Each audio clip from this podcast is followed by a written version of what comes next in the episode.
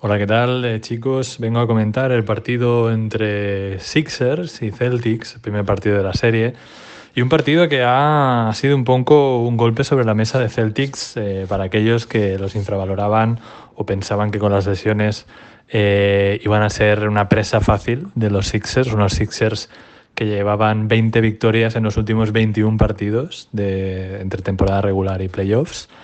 Y, bueno, se han encontrado algunos Celtics que son un equipo muy serio en defensa, eso lo han mantenido y además han hecho un partido tremendo, eh, realmente tremendo, de los mejores que recuerdo en tiro de tres. Eh, jugadores como Terry Rozier, como Marcus Smart, eh, como Horford, como Marcus Morris, eh, Jason Tatum, que ha hecho un partidazo, todos eh, enchufando de, tres. Bueno, Smart eh, con mal porcentaje, pero bueno, entre todos han anotado un 47% y eso es síntoma de que, de que Celtics gana ¿no? cuando anotan tanto.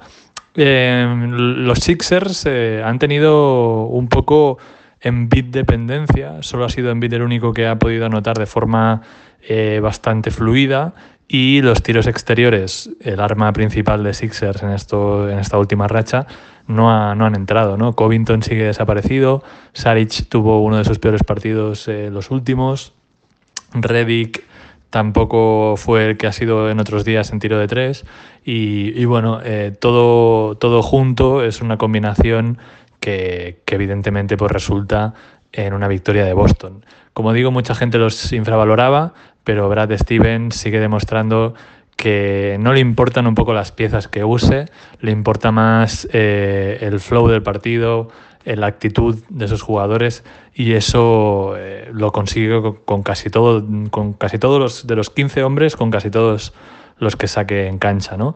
Yo destaco también a Jason Tatum que demuestra, sigue demostrando una madurez que está bastante al nivel de, la de Ben Simmons y Donovan Mitchell.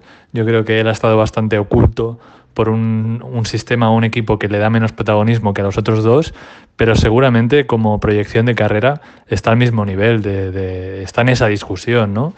Y luego tenemos un jugador que es un eterno infravalorado, que es Al Horford, que sigue demostrando que su aportación en tanto en ataque como en defensa eh, es de All-Star, es de un jugador de, segundo o tercer quinteto de la liga y, eso se pasa siempre por alto, ¿no?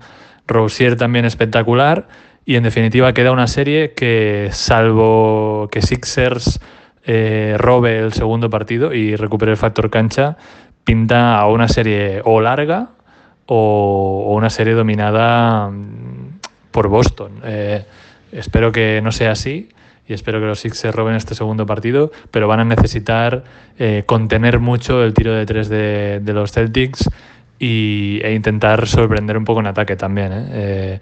No sé si soltar un poco a TJ McConnell o algo que cambie un poco los ajustes defensivos de Brad Stevens, que se lo ponga más complicado. En cualquier caso, veremos cómo, cómo avanza todo. Un saludo. Hola, ¿qué tal eh, chicos? Vengo a comentar el partido entre Sixers y Celtics, el primer partido de la serie, y un partido que ha sido un poco un golpe sobre la mesa de Celtics eh, para aquellos que los infravaloran.